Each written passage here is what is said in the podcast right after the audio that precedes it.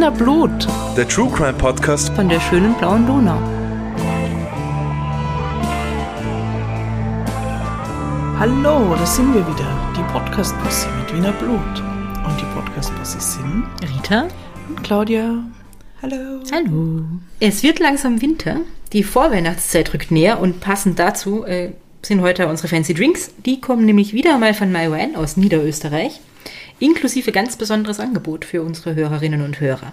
Bei MyWine gibt es jetzt nämlich, äh, so wie ja schon letztes Jahr, eine Weihnachtskollektion mit sechs Sorten, nämlich Lebkuchen, Orange Karamell, Apfelzimt, Marzipan, Haselnuss Vanille und Mandarine Zart Bitter Zimt. Und äh, die kann man kalt trinken, so wie alle anderen Weinsorten. Aber besonders, äh, wenn man sie einfach aufwärmt in der Mikrowelle oder am Herd und vielleicht noch so ein Sahnehäubchen oben drauf tut, äh, sind die perfekt für die kalte Jahreszeit, als Glühwein sozusagen. Und all diese Sorten gibt es wie immer in der 0,75 Liter Flasche um 7,99 oder im Genusspaket mit allen sechs Sorten zu je 0,25 Litern um 15,99. Und weil es nicht so lustig ist, Glühwein allein zu trinken und die Claudia ja gerade keinen Wein trinken darf, aber bald wieder, sitzt der Bernhard heute äh, mit am Tisch. Bernhard, welche Maiwein-Weihnachtssorte hast du dir ausgesucht heute? Schönen guten Abend oder Morgen oder wann auch immer ihr das hört. Ähm, ja, ich bin wieder mal zum Saufen da. Und ich, äh, mein Wein, mein Wein, den ich für mich mitgebracht habe, äh, das ist Mandarine Zartbitter Zimt. Es ist ein Rotwein. Äh, ja, Mandarinengeschmack 3 von 5 Punkten, Schokoladegeschmack ebenfalls 3 von 5 Punkten, Zimt, Süßungsgrad, alles in der Mitte. Da gibt es ja auch Unterschiede bei Maiwein. Ähm, und ich habe uns da, liebe Rita, ja ein bisschen Schlagsahne vorbereitet. Schlagobers. Schlagobers. Es riecht übrigens extrem gut kommt. nach so warmem Schokoladenwein. Genau. Und tatsächlich riecht es so ganz wunderbar. Mm. Es ist ziemlich heiß, aber es schmeckt ziemlich gut mit diesem Sahnehäubchen obendrauf, wie schon gesagt. Ah. Rita, was ist Ja, mit dir? warte, ich muss auch mal ein Sahnehäubchen oben drauf tun. Und während ich das tue, kann ich euch schon erzählen, was ich mir ausgesucht habe, nämlich Apfelzimt. Ganz klassisch eigentlich für Glühwein. Das ist in dem Fall auch Rotwein. Es gibt aber auch Weißwein, Weihnachtsweine. Ich glaube, Marzipan und Haselnuss Vanille sind äh, mit grünem Veltliner. Und jetzt kostet ihr auf jeden Fall mal Apfelzimt. Hm. Christkindlmarkt. wirklich, das sind wirklich, wirklich gut. Man ist also sofort beschwipst nach einem Schluck, wenn man das warm trinkt. Das Ist ist, ein auch super. optische Erlebnis, wie so die, die, die Sahne da oben verrinnt. Der Schlag. Rahm. ähm, wenn ihr auch Lust habt, die Weine von Maiwein zu probieren oder euch gleich einen kleinen Vorrat anlegen wollt, dann schaut's am besten im Webshop unter www.mai-wein.co.at vorbei.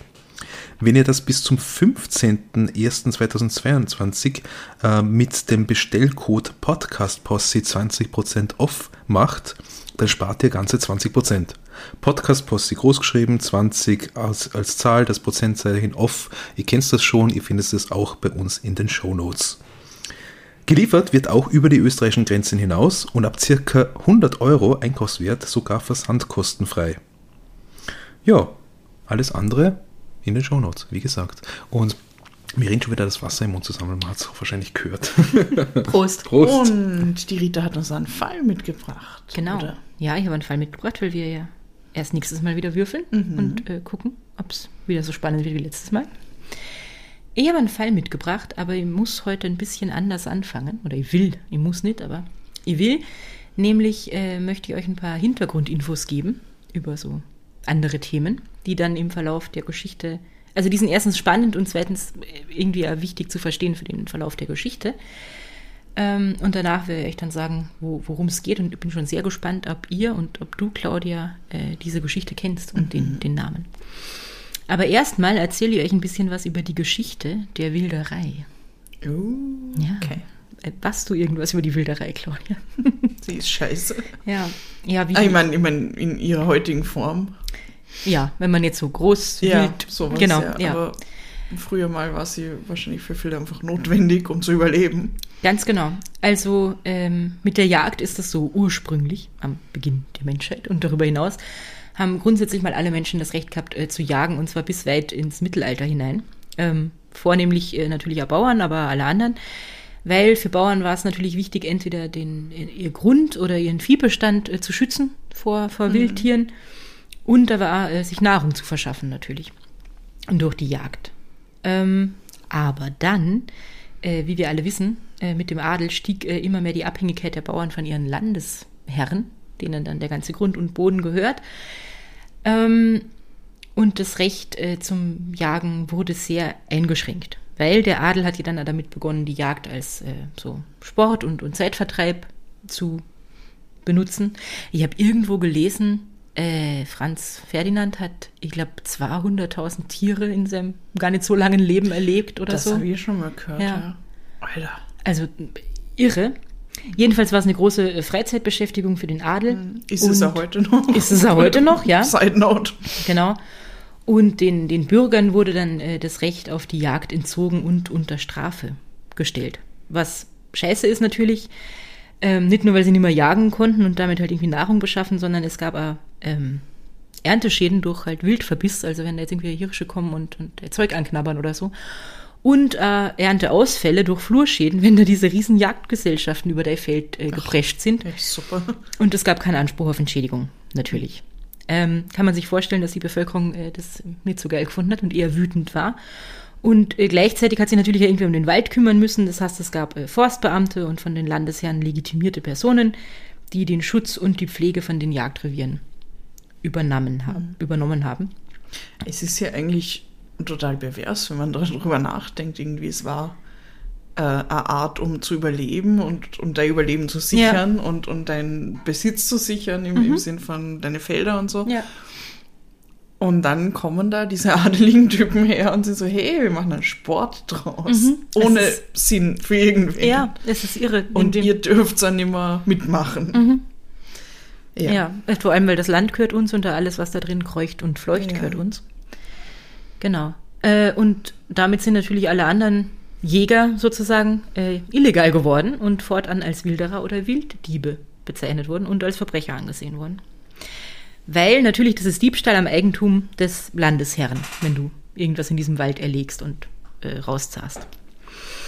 Im 19. Jahrhundert ist dann äh, das Jagdprivileg des Adels abgeschafft worden.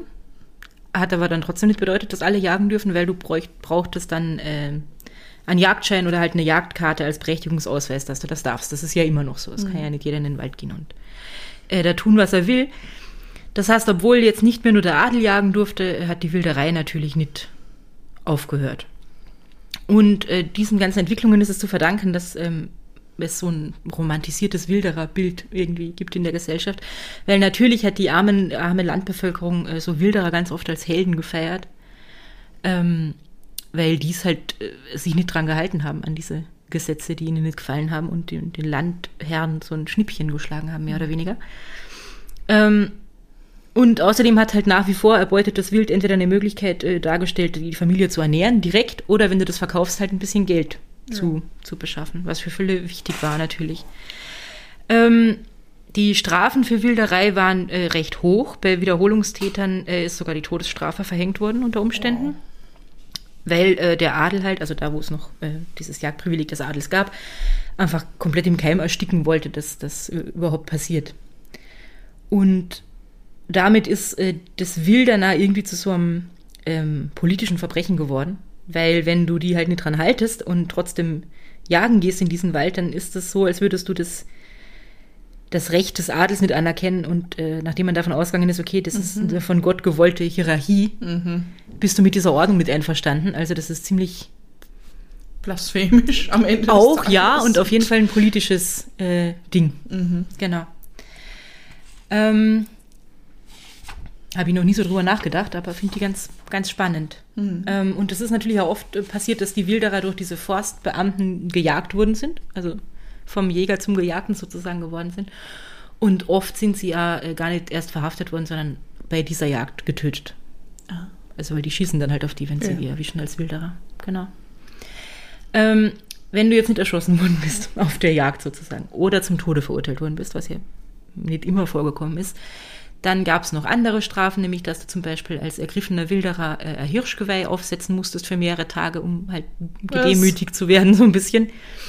Ähm, oder du wurdest an den Pranger gestellt, kann man sich hier vorstellen. Arbeitsdienst war irgendwie eine Strafe. Und es gab die sogenannte Wildererkappe, eine eiserne Kopfbedeckung, die am Kopf äh, festgenietet wurde. War offen, also ich weiß nicht genau, wie das ausgeschaut hat, aber es war wohl sehr schmerzhaft und das musstest du dann all länger tragen und das war eine Ah. ziemlich geschissene Bestrafung. Ja, dann noch lieber das Hirschgeweih. Dann noch lieber das Hirschgeweih, das tut wenigstens nicht weh. Genau. Und ähm, wenn es aber wirklich eine Todesstrafe verhängt wurde und die Wilderer dann durch den Strang hingerichtet wurden, dann hat man oft auf den Galgen hinterher noch ein Geweih oder ein Fell äh, gehängt, so zur Abschreckung, damit alle wissen, Mhm. Damit es war ein. Wilderer, schaut's, Ja. was mit dem passiert. Genau.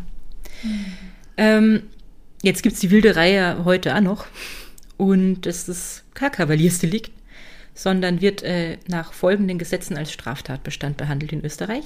Ähm, Eingriff in fremdes Jagd- und Fischrecht, schwerer Eingriff in fremdes Jagd- und Fischereirecht, Gewaltanwendung eines Wilderers und Entwendung. Weil du stillst ja immer noch.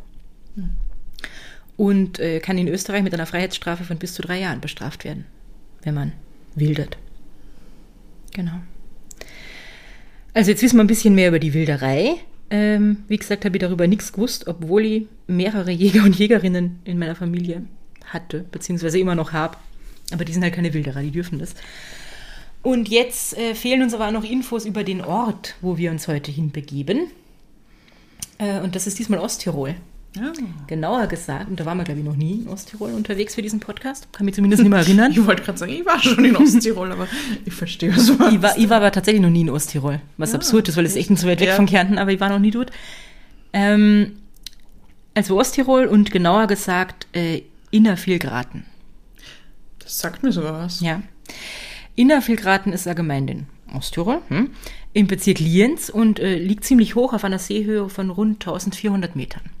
Und 2021, also das sind recht äh, aktuelle Zahlen, haben dort ein bisschen mehr als 900 Menschen gelebt. Also nicht besonders viele.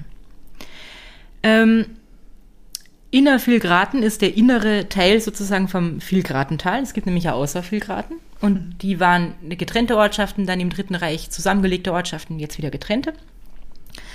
Äh, durch das Vilgratental durch fließt der Vilgratenbach. Und äh, das ganze Tal zweigt vom Pustertal ab. Und was auch noch äh, nicht so irrelevant ist, die westliche und die südliche Gemeindegrenze von der Gemeinde Innervilgraten sind gleichzeitig die Grenze zu Südtirol. Ah. Ja, ja. Und ähm, das liegt ziemlich abgelegen. Und das ist eigentlich Org, aber es ist erst, dieses Tal ist erst seit 1956 ganzjährig erreichbar. Also früher konnte man da im Winter gar Ja. nicht hin. Genau. Und Bades, also die Nähe zu Südtirol und die Abgeschiedenheit von diesem Ort werden im Verlauf der Geschichte noch ein bisschen eine Rolle spielen. Und jetzt können wir endlich zur Geschichte kommen. Ähm, ich erzähle euch nämlich heute was über den letzten in Österreich von Jägern erschossenen Wilderer. Was glaubst du, wann das passiert ist, Claudia? Oh Gott. Von Jägern erschossen. Der letzte in Österreich von Jägern erschossene Wilderer. Das kann vor einem Jahr passiert sein. Na, keine Ahnung. Hm, Ich sag, was sage ich? Ich denk, die 50er. Ja, ihr hättet auch gedacht, dass das, äh, dass das ein bisschen länger her ist, aber na, es war 1982. Ah ja. Aber siehst du, ich habe ja gesagt, es kann ja letztes Jahr passiert Eh, sein. ja. Aber es war 1982 und äh, das Opfer dabei war Pius Walder. Pius. Und um Pius Walder wird es heute gehen. Aber wir fangen einfach mal beim Anfang an, würde ich sagen. Ähm, nämlich die Familie Walder ist eine ganz alteingesessene Familie in Innervilgraten eigentlich. Ähm, und die sind seit Ewigkeiten dort Bergbauern ähm, in Kalkstein. Das ist am Ende vom Vilgratental und ist noch ein bisschen höher als Innervilgraten, nämlich so 1600 Meter oder so. Also ein richtiger Bergbauernhof. 1905 wird äh, Josef Walder geboren. Der heiratet dann Anna Senfter, die ist aus Außervilgraten, also aus dem Nachbarort. Und die beiden haben gemeinsam zwölf Kinder. Oh. Also ein bisschen wie äh, vor zwei Fleißig, Wochen. ja. Genau. Ähm, und ich habe jetzt nicht über alles, äh, alle Kinder was, was erfahren, aber auf jeden Fall äh, über die Söhne, nämlich Hermann, Emil, Sepp und Pius sind ihre Söhne. Und die arbeiten natürlich einerseits auf dem Bergbauernhof mit, andererseits arbeiten sie aber als Holzfäller. Das hat die Familie, glaube ich, vorher schon getan und die haben einen recht guten Ruf gehabt als Holzarbeiter und so und, und waren damit ganz erfolgreich. Und äh, der Hermann wird 1944 geboren und der Pius ist das jüngste Kind, wird 1952 geboren. Und die beiden Brüder haben eine besonders ähm, enge Beziehung. Die sind ein Herz und eine Seele, wie man so sagt. Mhm. Und äh, das sollte vielleicht auch noch vorausschicken, das meiste von dem, was ich heute erzähle, basiert mehr oder weniger auf den Erinnerungen vom Hermann Walder. Das heißt, ähm, also wird sie dann eh merken, aber es ist natürlich ein bisschen einseitig und sehr. Hm. Aber der Hermann war sagt. wie viel älter? Äh, ähm, was, 1944? Acht Jahre. Acht Jahre, okay. Genau. Und ja, wenn wir schon bei den Erinnerungen vom Hermann Walder sind, der äh, erinnert sich in seiner kind aus seiner Kindheit daran, dass es einfach viele Familien im Ort oder in den umliegenden Orten gab, die 15 Kinder oder noch mehr hatten. Also das war nicht so ungewöhnlich. Oh Gott. Und ähm, dass das natürlich nicht so leicht war, äh, die alle satt zu kriegen, wenn man so mhm. viele Kinder hat. Und äh, Bergbauernhöfe sind ja dann vielleicht auch nicht so ergiebig wie, wie mhm. andere. Die Arbeit ist schwerer und so weiter und so fort. Ähm, und bis in die 50er Jahre, wenn wir uns erinnern, ist das Tal ja erst dann so richtig erschlossen worden und man konnte da im Winter weg oder hin und so weiter, äh, ist tatsächlich auch so, dass das ein Grund war zu wildern für viele Leute dort. Weil man braucht halt Essen für seine mhm. unfassbar vielen Kinder. Und äh, jetzt kommen wir dazu, warum das mit Südtirol vielleicht nicht so uninteressant ist, dass das äh, da angrenzt, weil ähm, die äh, Grenze zu Südtirol war natürlich von Gendarmerieposten immer streng bewacht. Und angeblich immer, wenn da irgendwelche neuen äh, Grenzbeamten gekommen sind, sind die von ihren Kollegen gewarnt worden, ja, in der Gegend gibt es super viele Verbrecher und Schmuggler und Wilderer. Oft äh, haben Wilderer geschmuggelt, nämlich deswegen, weil ähm, die in den Wald gehen müssen und jetzt nicht die normalen Wege unbedingt benutzen können, sondern sich super gut im Gelände auskennen, irgendwelche Schleichwege nehmen, irgendwo versteckt rumsteigen. Das macht es ihnen dann leichter, ähm, heimlich die Grenze zu übertreten mhm. und vielleicht zu schmuggeln. Und ja, so. Das war ihr Nebenerwerb sozusagen. So genau. Ja. Und also die kennen das Gelände einfach super gut und, und können das ähm, deswegen. Und angeblich hat man über den Josef Walder, also den Vater vom, vom Hermann und dem Pius und den anderen Kindern, ähm, wohl auch gesagt, der ist sozusagen der König von diesen Wilderern, Schmugglern, Verbrechern. Aber jetzt wirklich geschmuggelt hat, war sie gar nicht, aber das war auf jeden Fall auch so ein bisschen der Ruf, der, der äh, da anhaftete, wenn man dem, den Erinnerungen vom Hermann glaubt. Ähm, Genau. Und eine besonders prägende Erinnerung eben für den Hermann war, wo er zehn Jahre alt war, also dann 1954. Ähm, hat er wohl gesehen, wie äh, Südtiroler neben dem Vilgratenbach unterwegs war. Und ich bin mir nicht sicher, hat er da schon, da hat er wahrscheinlich die Grenze schon übertreten gehabt oder war halt kurz äh, davor, das zu tun oder wie auch immer. Und da waren diese äh, Grenzbeamten und die haben ihm wohl äh, zugerufen. Das hat er aber nicht gehört, weil der Bach äh, so laut gerauscht hat. Und daraufhin haben sie ihm die Beine zerschossen. Ah, what? Ja.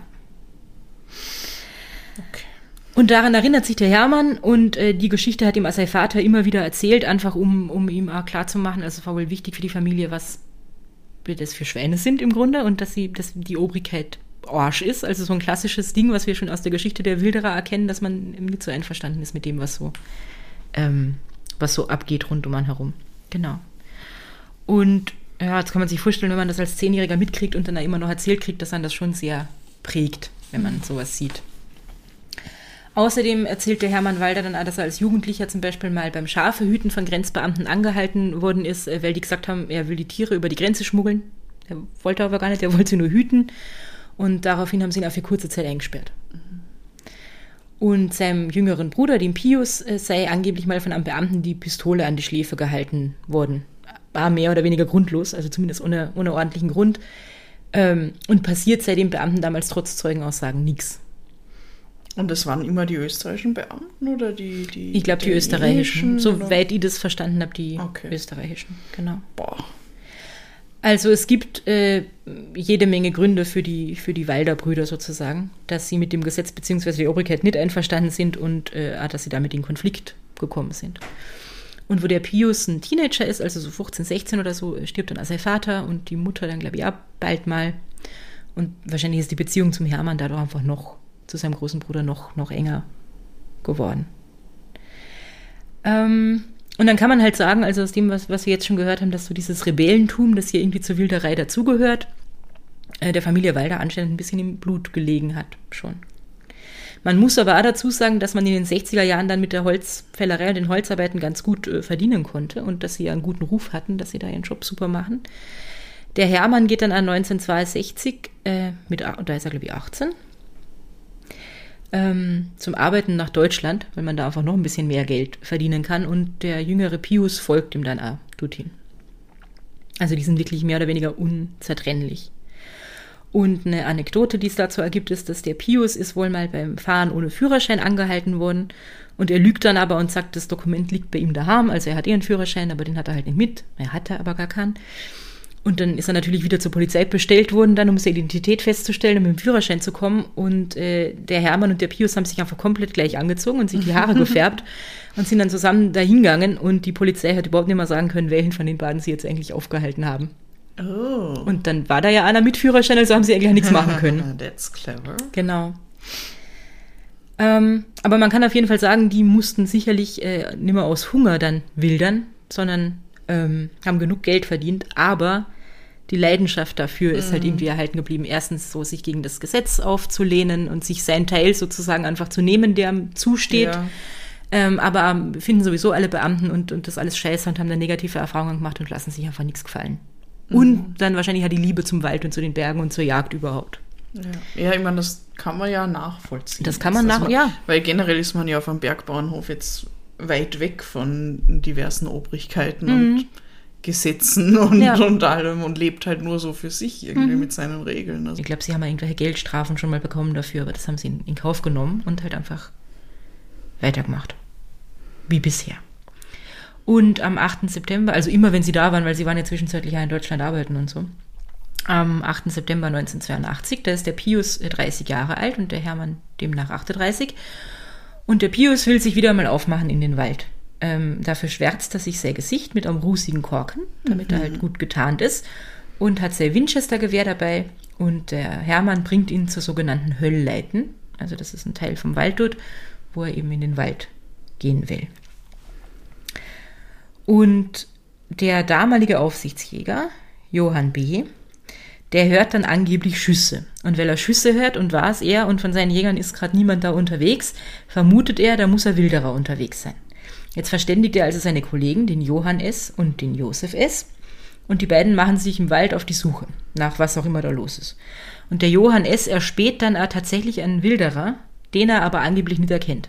Also er sagt dann später, er weiß nicht, wer das ist, aber er hat auf jeden Fall jemanden gesehen, der kein Jäger war, da mit dem Gewehr unterwegs, kann also nur ein Wilderer sein. Und holt er seinen Kollegen dazu. Aber entschuldige, ja. wenn er ihn nicht erkannt hat, wie kann er dann sagen, dass er kein Jäger ist?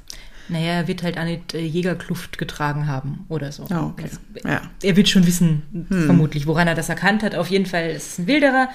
Er sagt, er hat nicht gewusst, wer das ist, aber er hat auf jeden Fall mal seinen Kollegen dazugeholt, damit die also jetzt gemeinsam die Verfolgung aufnehmen können und halt gucken, was da los ist. Ähm, wir wissen ja, dass der, der da unterwegs war, der, der Pius war. Ähm, ob die beiden Jäger ihn wirklich zum Stehenbleiben aufgefordert haben, so wie sie das dann sagen, oder ob sie ihn vielmehr äh, im Sinne einer Treibjagd irgendwie in eine Schusslinie getrieben haben, das ist hm. bis heute irgendwie nicht so ganz eindeutig. Ähm, angeblich wird es dann später heißen, haben sie gerufen, lass ihn nicht entkommen, schieß und also wirklich so eine Treibjagd äh, veranstaltet. Was wir mit Sicherheit wissen, ist, dass sie sieben Schüsse abgefeuert haben und der achte Schuss trifft dann den Pius Walder und verwundet ihn tödlich. Mhm. Mindestens eine Stunde, so heißt es, hat der Pius in seinem eigenen Blut gelegen, ähm, bis, bis Beamte eingetroffen sind. Und da äh, ist natürlich die Unterstellung naheliegend, die haben sich extra viel Zeit gelassen, um sicher mhm. dass äh, man ihn mhm. nicht mehr retten kann. Angeblich äh, haben sie sogar noch im Gasthaus ein Bier bestellt, bevor sie überhaupt irgendwen verständigt haben. Und als dann endlich ein Arzt dort äh, eintrifft, ähm, da lebt der Pius zwar noch, aber es kommt jede Hilfe für ihn zu spät. Mhm. Okay, die müssen ihn wirklich gehasst haben, wenn das, wenn das so abgelaufen es, ist. Es klingt schon sehr so, ja. Weil jemanden dann noch ähm, liegen lassen irgendwie mhm. und sich dann noch ein Bier bestellen, mhm. falls sie das getan haben, das ist schon sehr kaltblütig. Ja. ja. Natürlich sind dann da die ganzen Beamten, der Arzt, die, die Leiche von Pius geht dann in die Gerichtsmedizin und da hast es dann zunächst, der Pius ist von vorne angeschossen worden. Und da habe ich mir dann gedacht, gut, vielleicht hat er ja sehr, sehr Gewehr im Anschlag gehabt, vielleicht haben sie sich tatsächlich bedroht äh, gefühlt, weil die haben sich wahrscheinlich gegenseitig nicht besonders gut äh, leiden können. Aber der Hermann, also der, der Lieblingsbruder von Pius sozusagen, der äh, kann das überhaupt nicht glauben, äh, weil er sagt, der Wilderer schaut am Jäger nie in die Augen. Also es kann nicht sein, dass äh, er Ja. von, von vorne erschossen wurde. Und wirklich stellt sich dann heraus, und das Obduktionsfoto kann man ja sich anschauen im Internet, das beweist es, der Pius ist aus etwa 100 Metern Entfernung in den Hinterkopf geschossen worden. Bah. Also wirklich auf der Flucht, wo er halt ins Ja. Gebüsch irgendwie äh, abhauen Und, wollte. und aus einer weiten Entfernung noch eigentlich. Ja. Also, Und außerdem, wir erinnern uns, äh, ist, den Anfang hat es genommen, weil der Aufsichtsjäger gesagt hat, er hat Schüsse gehört, aber aus dem Winchester-Gewehr von Pius Walder sind überhaupt keine Schüsse abgegeben worden. Also was er immer da er gehört hat, der Pius war es ziemlich sicher nicht. Und äh, für die Familie Walder ist dann natürlich ganz klar, äh, das muss vorsätzlich gewesen sein. Und sie nennen das Meuchelmord. Der Hermann findet dann Erzeugen, die sagen, ja, sie haben gehört, wie die Jäger sich vorab abgesprochen haben. Äh, wenn, ihr, wenn ihr den Pius erwischt, dann schießt ihm nicht in die Füße, sondern auf den Kopf, sollen sie gesagt haben. Aber es kommt, Gründe kenne ich nicht genau, aber es kommt nicht zu einer Anhörung dieser Zeugen vor Gericht. Eine Gerichtsverhandlung gibt es natürlich. Äh, angeklagt wird der Todesschütze Johann S., das ist der, der wirklich geschossen hat, und die Staatsanwaltschaft plädiert auf Mord. Verurteilt wird er aber schließlich zu dreieinhalb Jahren wegen fahrlässiger Körperverletzung mit Todesfolge. was? Und nach, an, nach anderthalb Jahren äh, ist er wieder auf freiem Fuß. Was? Ja. Na.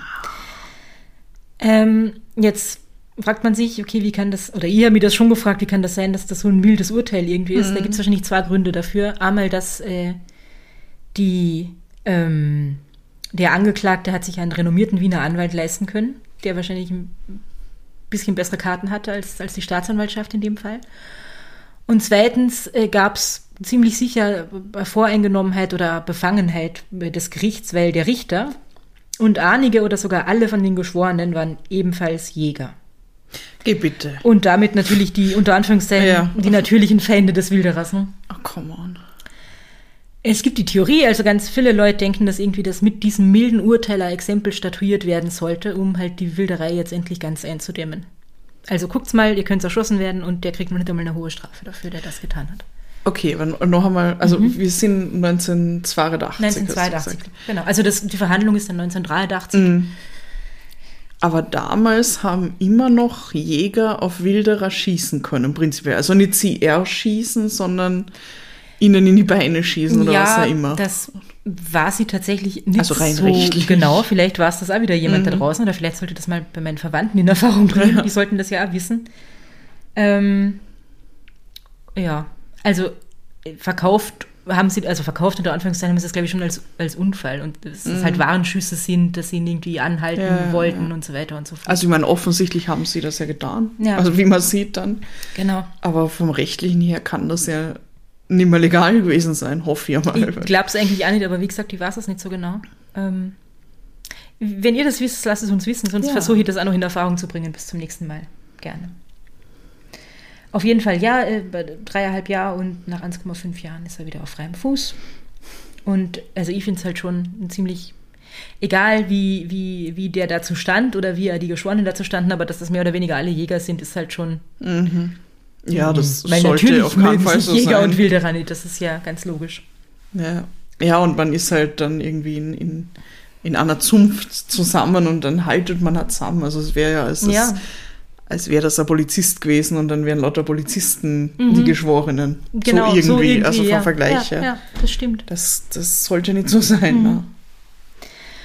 Am Begräbnis vom Pius haben über 1000 Menschen teilgenommen. Ähm, ich glaube, der Hermann hat in dem Interview dann auch gesagt, das waren zwischen 1500 und 2000 Menschen. Und wenn man sich überlegt, dass in Innervillgraten jetzt nicht einmal 1000 Menschen leben, ist das schon ziemlich viel. Das hat natürlich irre Wellen in den Medien geschlagen. Besonders, wo dann die Brüder am, am offenen Grab von Pius Rache geschworen haben. Das werden sie büßen, hat der Hermann gerufen. Das verspreche ich euch, das werden sie, äh, werden sie büßen. Und noch 2012 hat er in einem Interview gesagt, wäre ich an Pius Stelle erschossen worden, hätte er das Gleiche für mich gemacht. Ähm, weil das ganze weitere Leben vom Hermann wird eigentlich davon bestimmt, dass er für Gerechtigkeit für seinen Bruder irgendwie mhm. kämpft und, und das nicht in Vergessenheit ähm, geraten lassen will. Und die Bilder, also von diesem, gibt es ein Video vom, vom Begräbnis und von diesem Racheschwur der Brüder, ähm, die gehen natürlich durch die Medien. Der Hermann ist 1984 sogar in der Diskussionssendung Club 2 zu Gast. Mhm. Und äh, er diskutiert da ordentlich. Also ich habe Ausschnitte gesehen und das ist natürlich äh, ist er super aufgebracht und sehr leidenschaftlich bei der Sache. Und ja. Und der Tod von Pius spaltet eigentlich das ganze Dorf oder sogar das ganze Tal, vielleicht sogar ganz Österreich, ähm, weil es gibt halt Leute, die auf der Seite der Wilderer sind und Leute, die auf der Seite der, der äh, Jäger sind irgendwie. Die anderen Jäger. Die an, vor allem die anderen Jäger, ja. Und das geht in den nächsten Jahren äh, ziemlich ab. Also auf einen der Walder Brüder wird einmal ein Sprengstoffanschlag verübt. Ich glaube, da passiert dann nichts, aber ähm, es gibt Morddrohungen, es gibt jede Menge Ehrenbeleidigungsklagen auf allen Seiten. Also der Hermann hat, glaube ich, sehr viele Klagen am Hals äh, ja. gehabt und so in weiterer Folge. Ähm, auf dem Grab von Pius wird er totes Wild abgelegt mit der Botschaft, dass es den Jägern auch so ergehen möge. Also dann jemand, der da auf seiner Seite ist. Und ähm, auf dem Partezettel vom, vom Pius wird er ganz äh, eindeutig von Mord gesprochen. Den kann man im Internet äh, nochmal im genauen Wortlaut lesen. Und dieser Partezettel wird dann an die Kirchentür äh, gehängt und der Dorfpfarrer hat die aber äh, entfernt weil ihm das halt nicht gepasst hat, dass da irgendwie Mordbeschuldigungen an seiner Kirchentür rum sind und äh, wo der Hermann das irgendwie mitkriegt, geht er zu ihm hin und, äh, und fragt, Herr Pfarrer, ist das wahr? Sie haben den runtergenommen und in dem Interview sagt er dann, ja, wenn der Pfarrer irgendwie anders reagiert hätte und äh, ihm gesagt hätte, warum er das dann nicht haben will oder sich irgendwie versucht hätte zu rechtfertigen, dann wäre es für ihn okay gewesen. Der Pfarrer hat aber einfach nur gesagt, das hat da nichts zu suchen. Und daraufhin hat der Hermann ihm, ihn dann geohrfeigt, den Dorfpfarrer. Also auch nochmal so ein Eklat, das, äh, ja. ja. Ähm, und auf dem Grabstein ist es äh, sehr eindeutig, was die Familie denkt. Auf dem Grabstein von Pius Walder steht nämlich, ich wurde am 8. September 1982 in Kalkstein von zwei Jägern aus der Nachbarschaft kaltblütig und gezielt beschossen und vom achten Schuss tödlich in den Hinterkopf getroffen. Und dass das auf dem Grabstein steht, hat dann auch 25 Jahre später noch zur Folge, dass der damalige Pfarrer es ablehnt, eine Gedenkmesse für den Pius zu lesen. Wow. Ja. Wahnsinn, dass das so lang noch nachhalt dann. Voll. Und das ist ja tatsächlich jetzt noch nicht aus. Mhm. Ähm, der Hermann äh, heiratet dann, er hat mit seiner Frau fünf Töchter. Die wachsen natürlich mit der Geschichte von ihrem Onkel auf, wenn sie den nicht kennen. Und es ist wohl bis heute so, dass es ist undenkbar, dass sich jemand ähm, aus der Familie mit irgendwelchen Angehörigen von den Jägern anfreundet mhm. oder so. Also es geht gar nicht. Verstehe ja irgendwie. Klar, ich stelle es mir arg vor, du zu wohnen. Mhm. Ähm, es ist wohl auch der, der zweite Jäger, also der, der nicht verurteilt wurde, den hat der Hermann dann später nochmal an der Tankstelle getroffen. Vielleicht haben sie sich ja öfter getroffen, aber da auf jeden Fall äh, ist es dann auch nochmal zu einer äh, Schlägerei gekommen und so oder Handgreiflichkeiten, was auch immer. Genau. Und 2012 ist dann der Hermann Walder wirklich über die Grenzen Osttirols hinaus nochmal in die Schlagzeilen gekommen, weil äh, am 21. Juli ist der, ähm, der Todesschütze, der Johann S., gestorben. Ähm, und bei seinem Begräbnis war der Hermann dabei, mhm. aber nicht um zu trauen. Also er sagte in dem Interview, er hat, er hat sich nicht gefreut, er, also der war wohl offensichtlich krank, der war ja dann auch schon ein bisschen älter. Ähm, weil der war, glaube ich, 1982, Mitte 40 oder so. Ähm, er hat sich nicht gefreut, dass er gestorben ist, er hat dann nicht gelacht, er hätte ihm eigentlich gewünscht, dass er noch länger leidet. Er ist auf jeden Fall zu diesem äh, Begräbnis gegangen und zwar mit einem Plakat an so einem Stock. Mhm. Und auf diesem Plakat ist gestanden, am 21. Juli 2012 hat der Satan den Mörder für seinen Meuchelmord an Pius Walder am 8.9.1982 an der Gurgel erfasst und in die Hölle unter die Glut befördert. Und äh, er hat wohl die Trauerfeier mit Zwischenrufen gestört und ist dann tatsächlich mit einem Großaufgebot von, von Polizisten entfernt worden und hat dann wieder eine Klage bekommen wegen Störung einer Bestattungsfeier.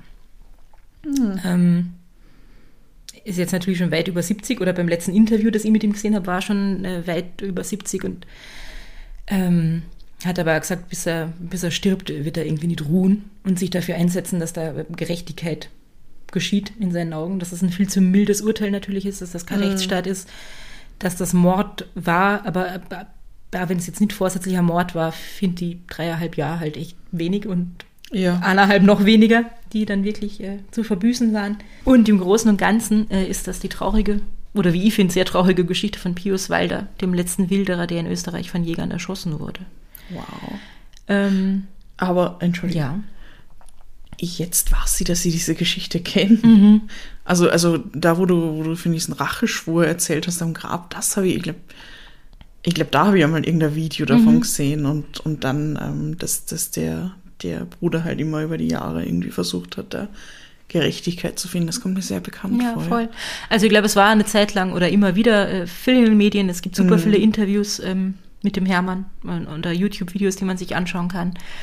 Ähm, Wow. die sind, äh, teilweise sind die sehr berührend. Da gibt es eins, wo er irgendwie im Wald unterwegs ist, wo er, äh, also wo das passiert ist. Und wo er dann sagt, er geht dort eigentlich nicht gern hin, weil er da so ein ungutes Gefühl hat und das halt noch einmal schildert irgendwie, was, was alles passiert ist.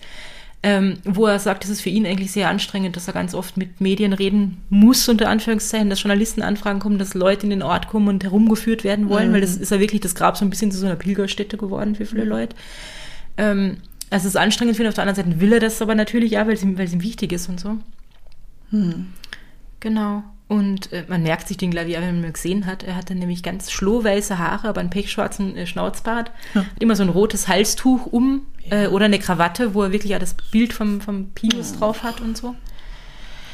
Genau. Ja, das ist ja Ähm, super tragisch. Also für, weil damit, das hat ja wirklich sein komplettes Leben zerstört Mhm. dann, weil, weil er hat ja dann irgendwie Zeit seines Lebens anscheinend nicht mehr viel anderes getan, also außer Ja. nach der Gerechtigkeit halt es zu ist sein, suchen. sein und- Lebensinhalt geworden, Ja, auf jeden ja. Fall. Ähm, vielleicht kurz zu den Quellen, weil da habe ich noch was Interessantes mitgebracht im Zuge dieser Quellen. Äh, natürlich Wikipedia, wie immer, erster Anlaufpunkt. Dann die Website vom Dr. Roland Girtler, äh, Soziologe, weil der ähm, sich mit Wilderei beschäftigt, weil es in Österreich in St. Pankraz ein Wilderermuseum gibt, das von ihm geleitet Oh, wird und wo es eine, eine okay. Ausstellung zum Pius Walder gibt oder immer noch, äh, also gab oder immer noch gibt. Ähm, und der eine, eine Rede am Grab gehalten hat, dann äh, bei irgendeinem Jubiläum sozusagen. Ähm, dann Agirtlers Erkundungen.at, also nochmal was von, von ihm. Äh, Artikel von Edith Meinhardt in Profil, das ist ein sehr ausführliches Interview mit dem Hermann eigentlich, ja. Äh, Artikel von Christian Willim im Kurier, äh, Artikel von Petra Tempfer in der Wiener, äh, Wiener Zeitung, Artikel von Katharina Oblasser in der Tiroler Tageszeitung, äh, Artikel von Bernhard Odenal im Schweizer Tagesanzeiger, die oberösterreichischen Nachrichten, die Website vom ORF, ähm, äh, ein Interview, das habe ich eh schon gesagt, mit dem, mit dem Hermann von Tirol im Bild. Und äh, es war mal ein Beitrag in der Fernsehsendung Thema, also die ORF-Sendung. Kann man sich auf YouTube anschauen. Und dann gibt es äh, eine Website, die heißt pius-walder.at und das, glaube ich, auch vom Hermann geführt. Und da kann man sich immer das Obduktionsfoto anschauen. Ach, siehst, das habe ich noch vergessen.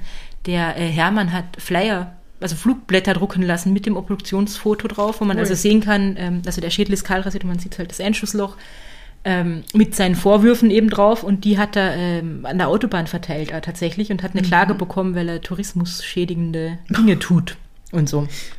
Ja. Ja, okay. Ähm, jedenfalls, auf dieser pius-walder.at Website ist ein Gedicht, äh, das nochmal so ein bisschen zusammenfasst, wer der Pius war und was, wie der Pius war und das würde ich jetzt vielleicht noch vorlesen.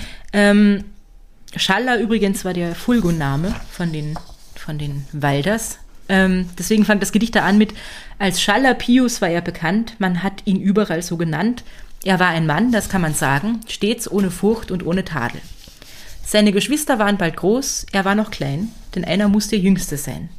Es gibt noch viele ältere Leute, die wissen es genau noch heut, wie froh der Schallervater war, als ein Bub war wieder da. er war der Stolz im Familienkreis und seine Haare waren fast weiß. Also als Baby, später nämlich nicht, die waren dann Okay. dunkelbraun. Schon immer hatte er eine kräftige Figur, kurz gesagt eine schöne Statur.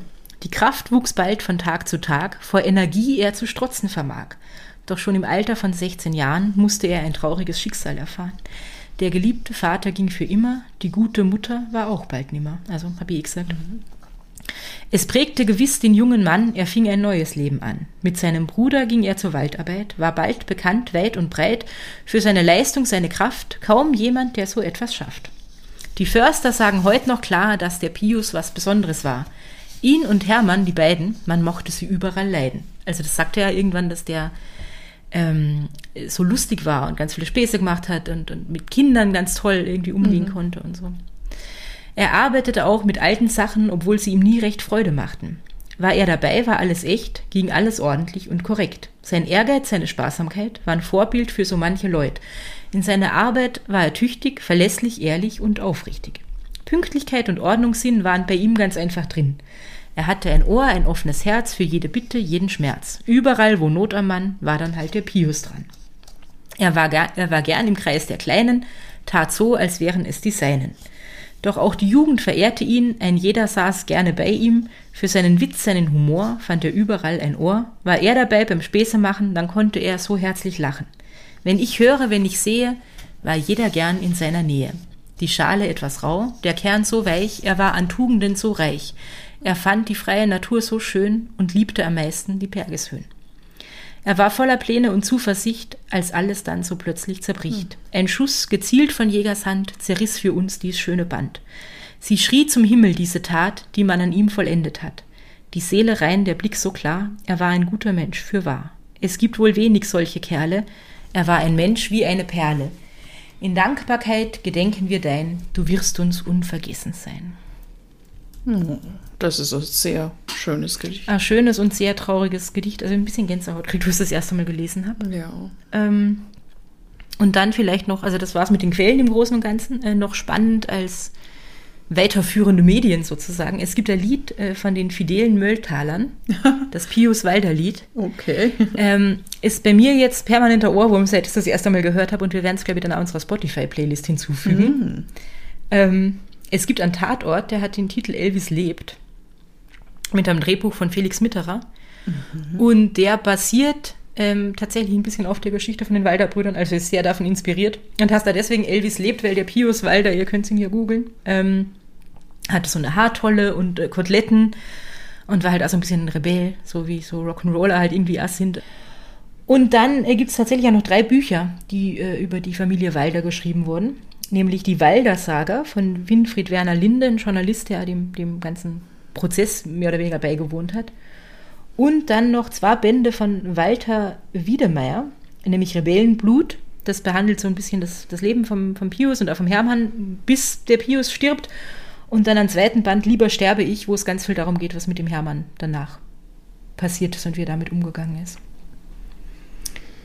Genau. That's wow. it.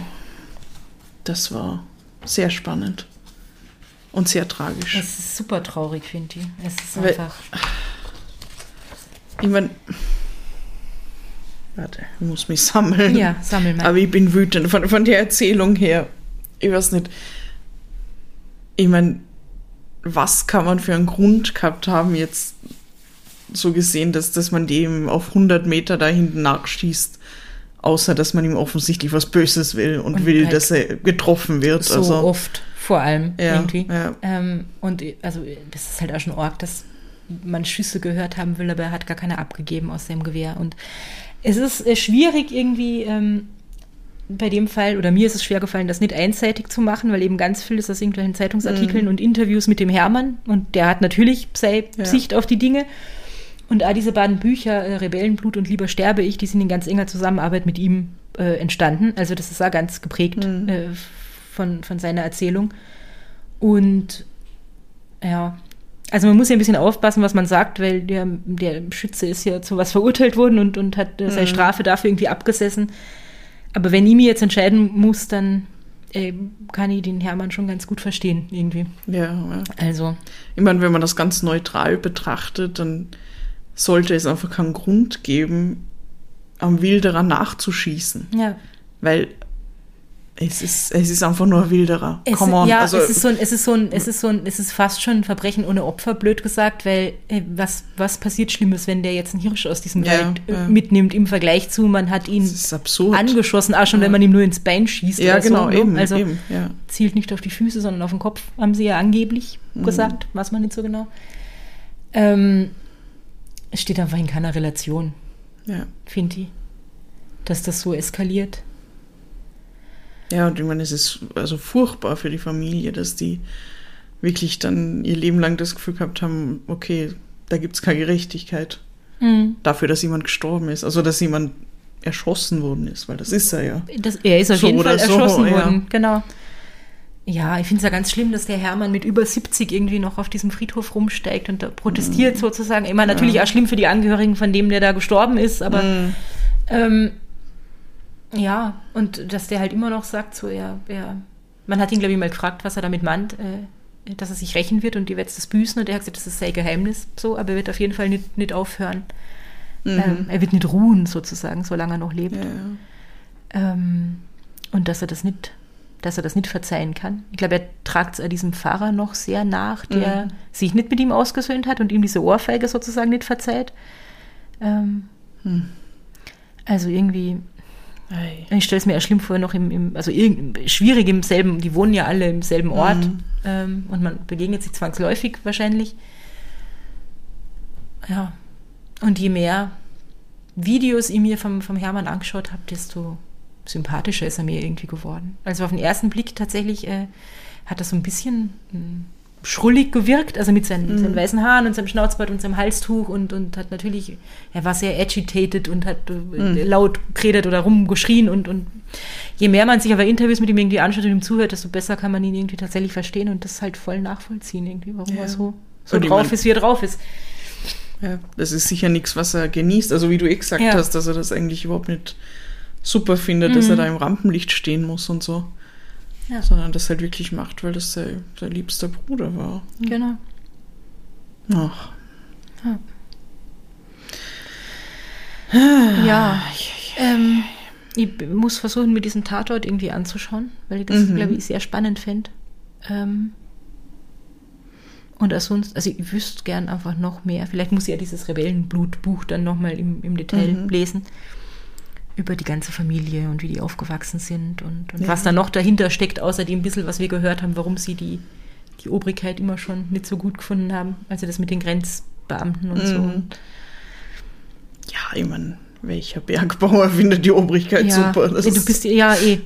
Und irgendwie habe ich jetzt ja Lust nach äh, Osttirol zu fahren. Ja, In da das können wir hinfahren. Filgratental. Ich glaube, es ist schön dort. Ja, wir gehen dem Hermann nicht auf die Nerven. Wir schauen einfach vorbei. Na, wir gehen einfach ein bisschen wandern. Mhm. Mhm. Ja, danke auf jeden Fall für diesen sehr interessanten Fall. Ja, gern. Und ja, Und ja, das war, Ja. war super. Wenn Ja. ihr noch irgendwas dazu beitragen könnt, irgendwelche Infos habt, die wir jetzt nicht erwähnt haben, dann sagt uns Bescheid. ja, ich glaube, da gibt es echt noch viel zu sagen, wenn man sich durch alle Interviews durchwühlt oder all diese Bücher wirklich von Anfang Mhm. bis Ende durchliest und so. Oder vielleicht kommt ja jemand aus Osttirol. Ja, vielleicht hört Aus uns jemand aus Gegend. Osttirol zu. Mhm. Voll. Bescheid. Genau. Ihr hört euch das Lied mal an. Ich warne euch, es ist erstens Volksmusik Mhm. und zweitens echt ein schlimmer Ohrwurm. Ähm, Oh, ich will das gleich hören. Ja, wir hören es uns dann an im Anschluss. Und ihr findet es dann in der Playlist auf Spotify. Ja, Ja. Und ansonsten meldet euch auf unseren Kanälen, würde ich sagen. ja Instagram, Mhm. at Podcast Posse Vienna. Ihr könnt äh, auf unserer Website vorbeischauen und da über die Website das Kontaktformular nutzen, podcastpossi.at. Ähm, und wir haben ja das tolle Possiphon, das jetzt wieder in den Händen von der Claudia ist, die viel Zeit hat, um, um zu antworten auf eure WhatsApp, Signal, Telegram-Nachrichten, SMS, Sprachnachrichten, Videos, Text, Fotos, was auch immer ihr wollt. Ähm, unter der Nummer 0043 für Österreich 677 6346 6263. Ruft aber nicht an, die Claudia wird nicht rangehen. Na, Na. ich schlafe wahrscheinlich. Ja. ja, und äh, also lasst von euch hören, sonst lassen wir von uns hören in zwei Wochen wieder. Mhm. Und bis dahin, Habt's, habt's euch lieb und habt's uns gern. Bye.